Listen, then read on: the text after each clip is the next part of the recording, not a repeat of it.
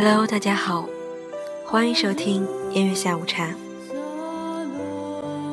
今天是二零一四年十二月十三日，国家公祭日。这期节目，我们的主题是铭记，不为延续仇恨；参与，更要担当使命。十二月十三日。是中华民族近代史上最沉痛的一页。七十七年前的今天，侵华日军攻占南京，在此后的一个多月，血腥屠杀三十余万中国人，制造了震惊中外的南京大屠杀事件。其滔天罪行，罄竹难书。七十七年后的今天，中国迎来首个国家公祭日，在南京举行国家公祭仪式。党和国家领导人出席活动，十四亿中华儿女以庄严肃穆的形式悼念死于日寇屠刀下的遇难同胞们，纪念。以国之名。二零零五年三月，四十九位政协委员联名提交提案，提议设立国家公祭日。此后，关于设立国家公祭日的呼声一直没有断过。今年二月二十七日，十二届全国人大常委会第七次会议通过决定。将十二月十三日设立为南京大屠杀死难者国家公祭日。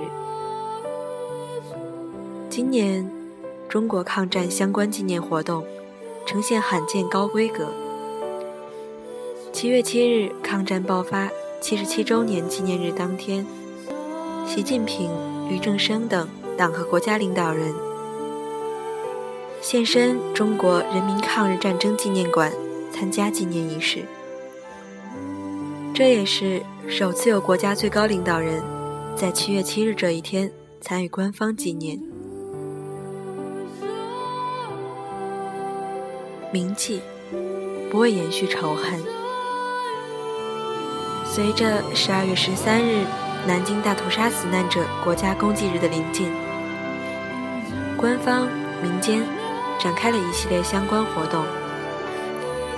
十二月十日，世界人权日当天，南京大屠杀死难者遗属致联合国人权机构公开信在南京向社会公布。公开信由三千三百六十一名南京大屠杀遇难者遗属和幸存者联合起草。遗属们在公开信上呼吁：我们铭记历史，不是为了延续仇恨。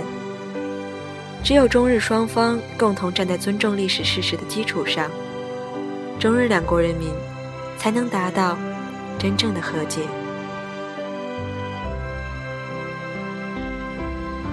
参与，更要担当使命。灾难的历史理应成为民族记忆的重要组成部分。高规格举行国家公祭，更需全民一起参与。自国家公祭日设立以来，越来越多的公众走进侵华日军南京大屠杀遇难同胞纪念馆参观，在万人坑遗址边默哀，在哭墙边献花。数以千万计的网友在国家公祭网和手机客户端上进行网络公祭。公祭日设立意义。七十七年来，我们曾以无数方式祭奠、悼念、追思南京大屠杀的死难同胞，以无数方式探讨这场屠杀带来的思考：国家的崛起、民族的复兴、和平的共识、战争的伦理、人性的自觉与人道的尊严。现在，我们终于设立和迎接来了国家公祭日，以肃穆的仪式来悼念历史，让澎湃的感情集中表达，必将促使民族历史记忆长久保持唤醒状态，促使一个民族汲取历史力量，以更开放的姿态迎接未来。公祭日。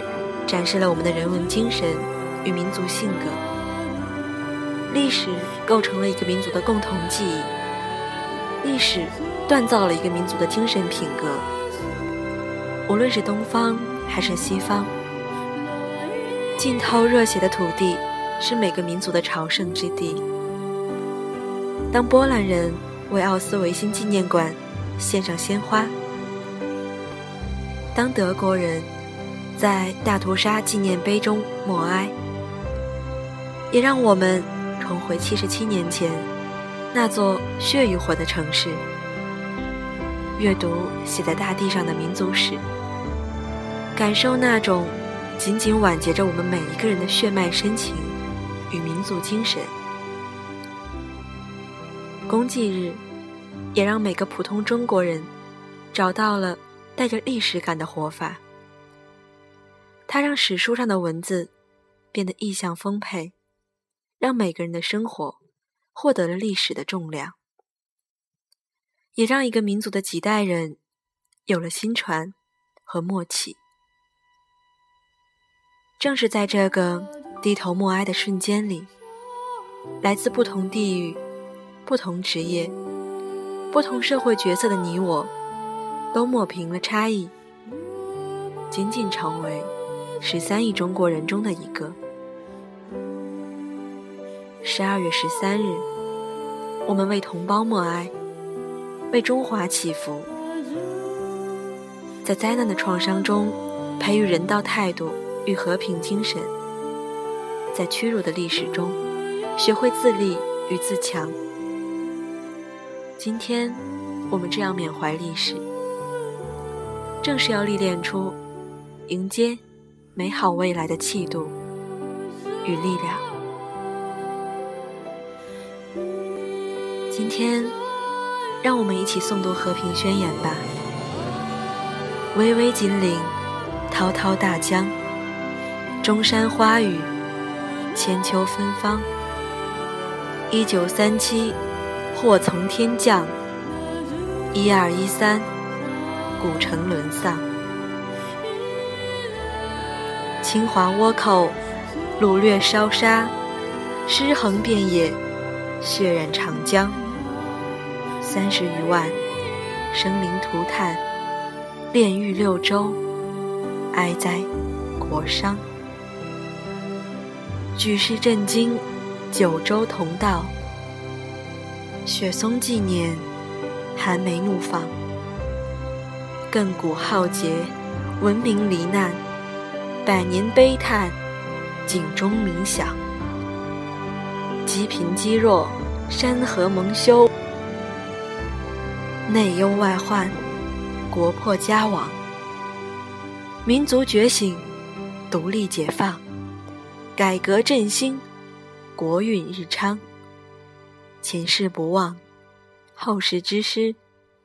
因忧其盛，多难兴邦。七十七载，青史昭彰，生生不息，山高水长。二零一四，国家公祭，中外人士齐聚广场，百花致哀，庄严肃穆，丹尘书写和平诗章。大道之行，天下为公。大德曰生，和气之祥。和平发展，时代主题，民族复兴世代梦想。龙盘虎踞一训鼎名继往开来永志不忘。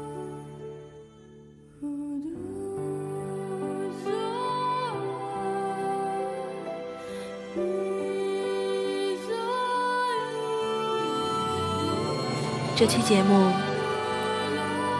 国家公祭日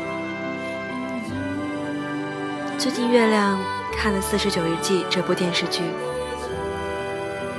电视剧片头一行大字：“忘记屠杀，等于二次屠杀。”曾经的中国，曾经的国人，弱小到任人宰割。今天。我们共同默哀，死难者安息，勿忘国耻，愿世界和平。